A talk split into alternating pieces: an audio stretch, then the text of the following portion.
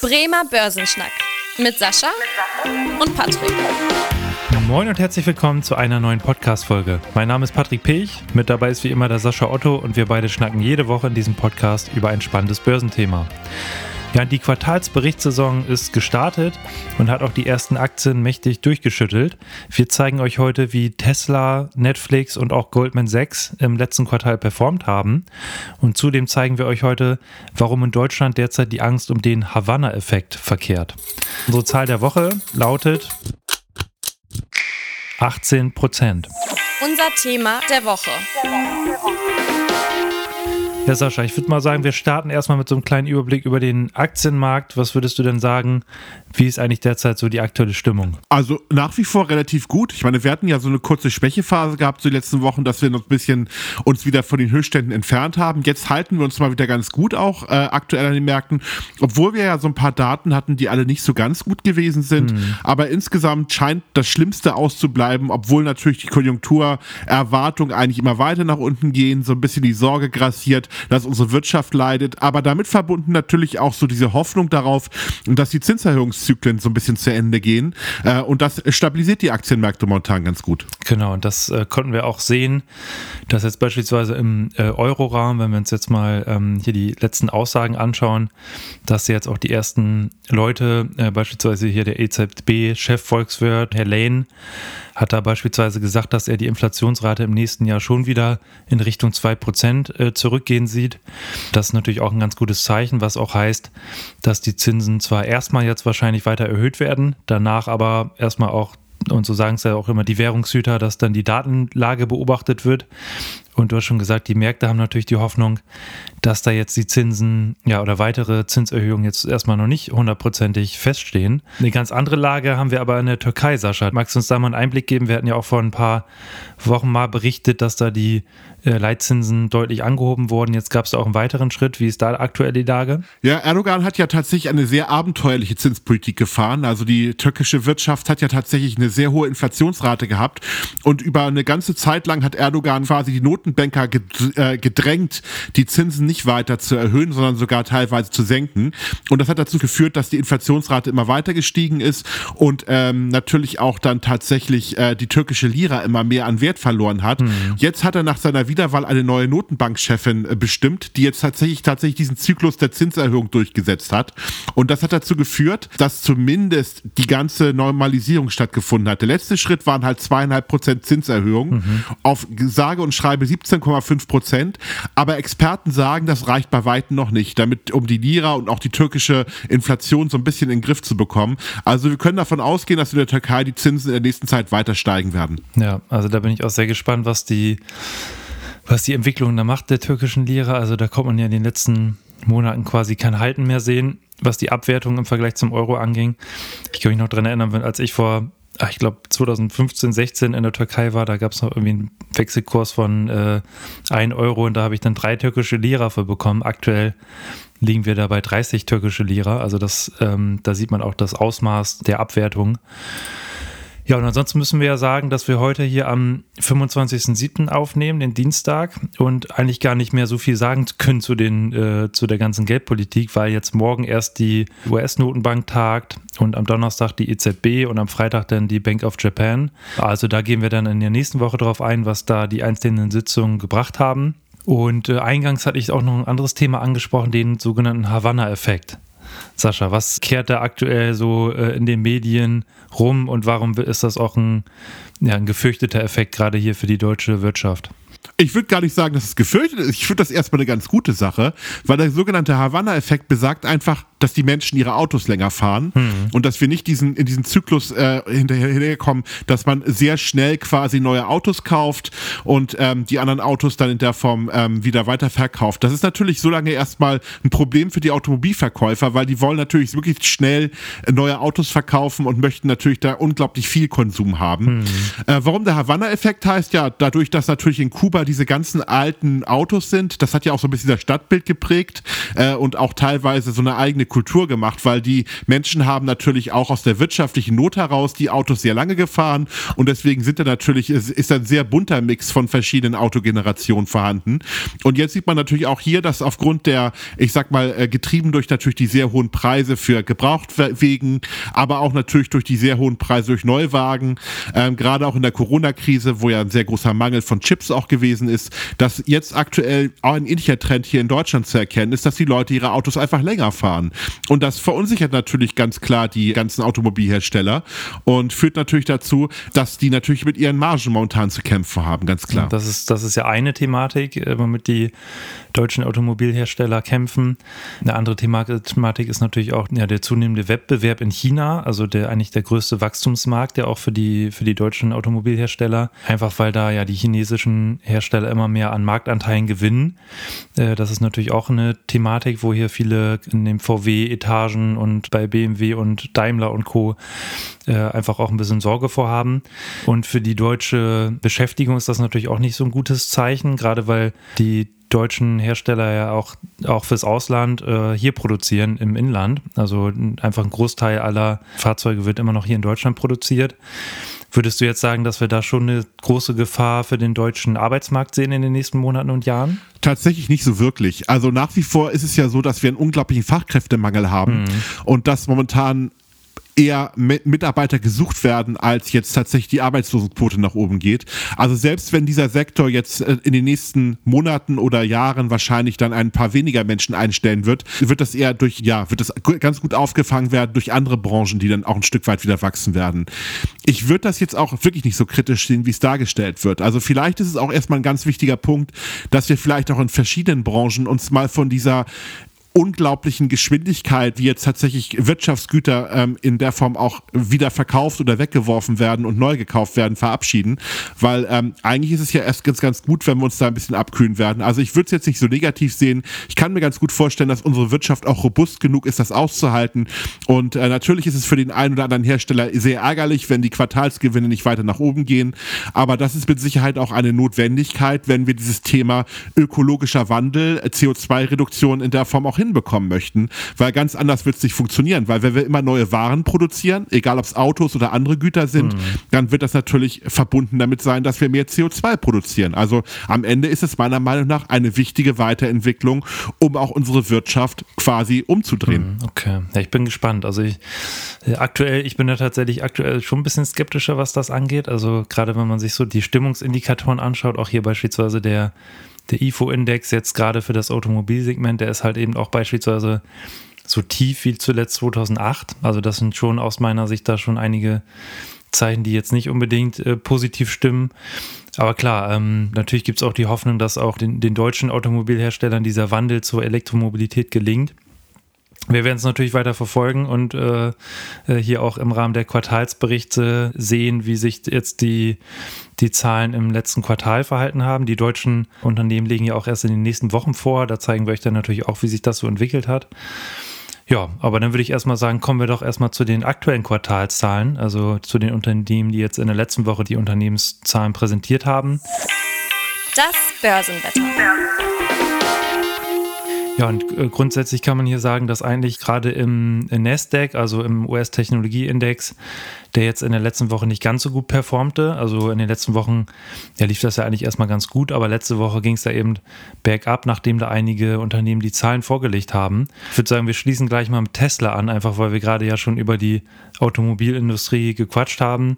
Sascha, magst du uns mal einen Überblick geben, wie Tesla jetzt in den letzten drei Monaten so performt hat? Ich würde das einfach mal an dich geben, Patrick. Ich würde lieber Netflix machen, wenn das okay für dich ist. Ja klar, dann mache ich mal, mache ich mal Tesla. Und zwar ähm, hatte ich ja schon gesagt, der chinesische Markt der ist ja ähm, enorm wichtig auch und Tesla gelingt das da tatsächlich ganz gut, sich zu behaupten. Also das sieht, sah man auch an den, äh, an den Zahlen, dass eigentlich da der Umsatz höher lag als erwartet und auch der Gewinn höher lag als erwartet.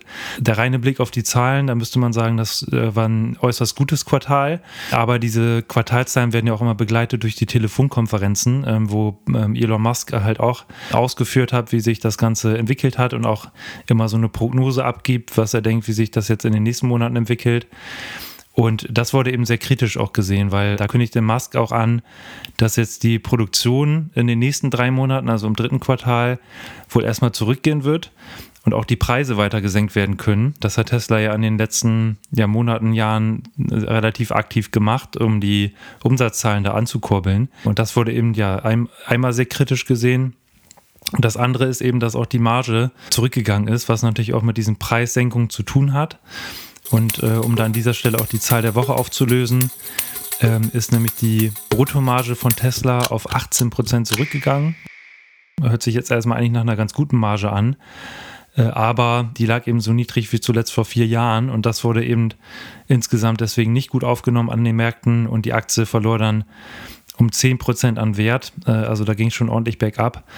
Wobei man ja sagen muss, wenn man sich jetzt mal den, den Verlauf anguckt, äh, dass die Aktie da trotzdem in diesem Jahr ganz gut performt hat. Und Sascha, du hast schon Netflix angesprochen. Gab es da auch was Spannendes zu berichten? Ja, also die Quartalszahlen und die waren deutlich unter den Erwartungen. Also tatsächlich ist es so gewesen, dass, oder deutlich kann man jetzt nicht sagen, aber tatsächlich mit 8,2 äh, Milliarden US-Dollar war es unter den 8,3 Milliarden US-Dollar. Weiterhin ist auch die Prognose gekappt worden. Also man geht auch davon aus, dass das Gesamtjahr jetzt so ein bisschen schlechter laufen wird. Und die Aktie hat fast 9 Prozent verloren. Auf der anderen Seite ist es so, dass 6 Millionen Neukunden gewonnen werden konnten. Allerdings ist es so, dass das keine echten Neukunden sind im eigentlichen Sinne, sondern tatsächlich jetzt damit zu tun hat, dass Netflix ja in Amerika sehr aggressiv anbegonnen hat, auch in Deutschland, dieses Account-Sharing, also das Teilen, dass mehrere Familien oder mehrere Haushalte ein einziges Konto bei Netflix haben und das dann geteilt wird, dass man das unterbindet und damit natürlich dann auch äh, neue Kunden gewonnen konnte. Was ich ganz spannend finde an der ganzen Diskussion, Netflix zeigt einfach mal so ein bisschen, wie diese Wirtschaftszyklen einfach wunderbar funktionieren. Also am Ende war Netflix ja eigentlich der Pionier, der tatsächlich dieses Streaming eigentlich erfunden hat. Also in der Form. Dann kamen halt immer mehr Anbieter auf den Markt, jetzt zum Beispiel mit Amazon oder auch mit Disney und jetzt zuletzt natürlich auch mit Paramount Plus, also all diese Anbieter, die jetzt auch auf den Markt gedrängt sind und viele andere Anbieter, die es auch versuchen. Und man sieht momentan, dass da eine ganz klare Übersättigung stattfindet und dass auch das Wachstum nicht mehr so stark funktioniert und dass wir uns jetzt eher in die Sättigungsphase kommen, sodass dort quasi bei diesen ganzen Streaming-Anbietern momentan eine absolute Neubewertung stattfinden wird. Also kein Analyst und auch kein Wirtschaftswissenschaftler prognostiziert mit die Wachstumsraten, die am Anfang möglich gewesen sind. Und deswegen werden diese Geschäftsmodelle von diesen ganzen Streaming-Anbietern völlig neu bewertet. Und das führt auch dazu, dass andere Bewertungen kommen. Und deswegen natürlich auch diese stärkeren Bewegungen, obwohl eigentlich ja die Zahlen nicht so dramatisch sind und neue Kunden ja erstmal ganz gut klingen. Also das muss man jetzt tatsächlich mal genau beobachten, was da passiert. Aber eine Sache ist, glaube ich, klar, die goldenen Zeiten für die Streaming-Anbieter an der Börse sind jetzt erstmal vorbei. Hm, okay, ja, das äh, kommt man, das, was du gerade so geschildert hast, kommt man ja auch so ein bisschen am Aktienkurs feststellen, dass da ja, dass da eigentlich bis irgendwie Ende 2021 eigentlich nur noch bergauf ging und dann erstmal bei Netflix gerade so ein Einbruch kam und äh, seitdem ging es jetzt eigentlich erstmal wieder so ein bisschen bergauf, aber wie man jetzt an den Zahlen sieht, weiterhin irgendwie ein schwieriges Geschäftsfeld. Dann äh, Goldman 6 haben wir auch angesprochen. Ja, ich würde noch eine Sache gerne ja. ergänzen, weil ich finde das erstmal ganz wichtig, gerade auch für, für unsere Zuhörer einfach mal zu gucken, ähm, wie kann ich denn auch so ein bisschen Börsenzyklen aus meiner eigenen Welt darstellen. Also ich weiß nicht, wie es euch insgesamt geht, aber ich habe so eine totale Übersättigung, was gerade dieses Streaming betrifft. Mhm. Also tatsächlich gibt es so viele Anbieter, so viele neue Programme, so viele Dinge. Also am Anfang war man euphorisiert probiert, hat das total spannend gefunden und inzwischen ist es ja so, dass man eigentlich überfrachtet wird mit all dem, was da angeboten wird. Und ich glaube, das ist auch immer ein ganz guter Indikator, wenn man so etwas darstellt, dass so ein Zyklus auch an der Börse dann sich widerspiegelt. Also man kann tatsächlich aus solchen Dingen, die man im eigenen Leben oder auch bei seinen Bekannten wahrnimmt, finde ich auch immer ganz gut äh, Rückschlüsse auf die Börse machen, wenn man das so sieht. Also das ist so meine Erkenntnis einfach mal daraus. Hm, stimmt, da hast du recht. Das ist ja auch immer äh, ein spannender Aspekt, wie viele ne, aus dem täglichen Leben einen eigentlich begegnet, was äh, indirekt dann mit der Börse zu tun hat. Also sei es jetzt die ganzen Produkte, die wir irgendwie nutzen oder ähm, Dienstleistungen, die wir irgendwo in Anspruch nehmen. Also auch da ähm, immer eigentlich der Bezug zur Börse da. Genau, und dann das Thema Goldman Sachs. Wir hatten ja letzte Woche schon zu einigen Banken berichtet. Da haben wir ja grundsätzlich gesagt, dass die Banken natürlich von höheren Zinsen profitieren dass aber gerade die Banken, die vermehrt im Handelsgeschäft tätig sind, äh, dass bei denen schon irgendwie eine schwierige Situation da ist, einfach weil das Investmentbanking da derzeit nicht so gut läuft. Und das sieht man eben auch bei Goldman Sachs. Da ging auch der Gewinn um mehr als 50 Prozent zurück, weil eben auch da das Investmentbanking äh, schwächelte. Also das, um einfach nochmal anzuschließen. Ja, Goldman Sachs ist ja auch keine klassische Bank, wie man sie kennt. Also Stimmt. Äh, wenn man da hingehen möchte und sagen möchte zu Goldman Sachs, ich möchte ein Konto eröffnen, dann wird man erstmal ausgelacht, es sei denn, man hat richtig viel Geld auf dem Konto. Mhm. Also die sind ja gar nicht im klassischen Retail-Banking unterwegs, die machen ja wirklich nur mit den ganz großen Geschäfte. Und deswegen kann man die jetzt nicht so klassischerweise mit den äh, Sparkassen oder mit den Großbanken hier in Deutschland vergleichen. Die sind eine Spezialbank, die tatsächlich natürlich dann äh, ganz andere Logiken haben als die anderen Banken. Und ansonsten auch noch als Ergänzung, ähm, weil wir in den letzten Wochen vermehrt über die Chemiebranche gesprochen hatten. Äh, letzte Woche hatten wir auch berichtet, dass da die BASF mit äh, einer Gewinnwarnung jetzt folgte. Jetzt gab es auch Wacker Chemie, die da eine Gewinnwarnung aussprach. Also das zieht sich ja wirklich durch die komplette Branche, dass alle Chemiekonzerne da derzeit die Gewinnprognosen da wirklich äh, nicht erreichen und da Warnungen aussprechen. Also da weiterhin nicht so gute Stimmung. Und ansonsten ein, ja, ein Markt, der eigentlich auch nicht so ähm, gut performt aktuell ist der Immobilienmarkt. Aber da, Sascha, gab es ja von Hypoport äh, quasi eine kleine neue ähm, positive Erkenntnis. Magst du uns da mal einen kleinen Einblick geben?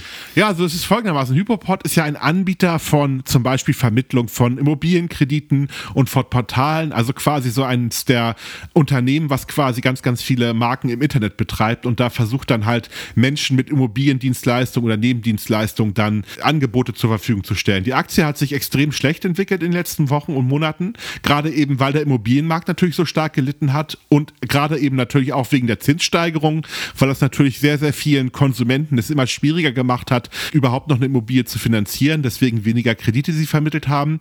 Jetzt gab es aber tatsächlich äh, erstmal ganz gute Nachrichten im Sinne von, dass die Aktie jetzt richtig zugelegt hat. Warum? Ja, insgesamt geht es wieder nach oben. Also die ersten Käufer scheinen wohl aufgrund der etwas günstigeren Immobilienpreise wieder zuzuschlagen. Deswegen konnte Hypoport auch äh, tatsächlich 5% erhöhten Transaktionswert äh, vermelden, also Neugeschäft quasi. Und das hat erstmal gezeigt, ja, das Immobiliengeschäft kommt wieder so in Tritt. Also die etwas niedrigeren Immobilienpreise überwiegen momentan die höheren Zinsen und das führt dazu, dass wieder Leute aktiver werden. Und das hat den Immobiliensektor insgesamt ganz gut getan. Okay. Ja, super. Dann haben wir doch einen ganz guten Überblick gegeben zu den aktuellen Zahlen. Ich bin sehr gespannt, was jetzt gerade die, die deutschen Unternehmen auch so gemacht haben. Da geben wir euch in den nächsten Wochen den Einblick. Und natürlich in der nächsten Woche auch der Rückblick auf diese Woche. Da wissen wir nämlich mehr, was die Notenbanker letztendlich entschieden haben. Oder Sascha, hast du an dieser Stelle noch irgendwelche Ergänzungen ähm, oder bist du auch gespannt, was die Quartalszahlen machen? Ich bin auf jeden Fall gespannt, was die Quartalszahlen machen. was ich ganz witzig finde als Ergänzung nochmal vielleicht zu den Notenbanken als Abschluss. Ein- Ich habe gerade eine ganz interessante Sache wahrgenommen. Und zwar ist es so, dass diese Diskussion um diese ganzen Zinserhöhungen, die wir aktuell haben, dass es einen Markt gibt, der wettet momentan total gegen diese Zinserhöhung. Und zwar ist es dieser sogenannte Optionsmarkt. Man kann ja quasi auch auf Zinsen wetten. Das ist ja ähm, genauso wie man Optionen halt auch auf Aktien kaufen kann, kann man auch Optionen auf Zinsen kaufen. Und wenn man sich diesen Optionsmarkt momentan anschaut, gibt es da momentan die ganz, ganz große Wette, dass wir einen ganz, ganz schnellen Turnaround bekommen. Also von steigenden Zinsen wieder in fallende Zinsen. Ich bin da extrem gespannt, ob dieser Markt recht haben wird, also die Optionshändler, die da gerade drauf wetten, dass die Zinsen sehr stark wieder fallen. Also es bleibt da sehr, sehr spannend und wird sicherlich in den nächsten Wochen und Monaten noch eine ganze Menge Diskussionsstoff mit sich bringen. Okay, da passt es dann natürlich auch, wenn wir da euch immer wieder updaten über die Notenbank-Sitzung, weil da ja auch gerade die begleitenden Worte der Notenbanker oft nochmal so ein Zeichen geben, wie da die Gedanken sind und ob da die nächsten Monate gegebenenfalls auch nach einer Zinspause irgendwann mal wieder sinkende Zinsen kommen. Aber ja, wir sind gespannt, halten euch auf dem Laufenden. Äh, Das heißt, bleibt einfach beim Podcast dabei. Und wenn ihr noch weitere Themenwünsche habt oder Fragen habt, dann schreibt uns gerne eine E-Mail an podcast.sparkasse-bremen.de. Und ansonsten freuen wir uns sehr über eine gute Bewertung bei Apple Podcast, bei Spotify. Und wir freuen uns, wenn ihr auch in der nächsten Woche wieder einschaltet. Bis dahin. Tschüss. Tschüss! Vielen Dank fürs Interesse. Das war der Bremer Börsenschnack, ein Podcast mit Sascha und Patrick. Noch ein kurzer Hinweis und an dieser Stelle liebe Grüße aus der Rechtsabteilung. Die gesprochenen Inhalte bilden die persönliche Meinung der handelnden Person, also in den meisten Fällen von Sascha und mir wieder. Sie stellen also keine Handlungsempfehlung zum Erwerb oder zur Veräußerung der genannten Wertpapiere oder anderer Finanzinstrumente der genannten Emittenten dar. Bei Fragen wende dich gerne an deinen Berater.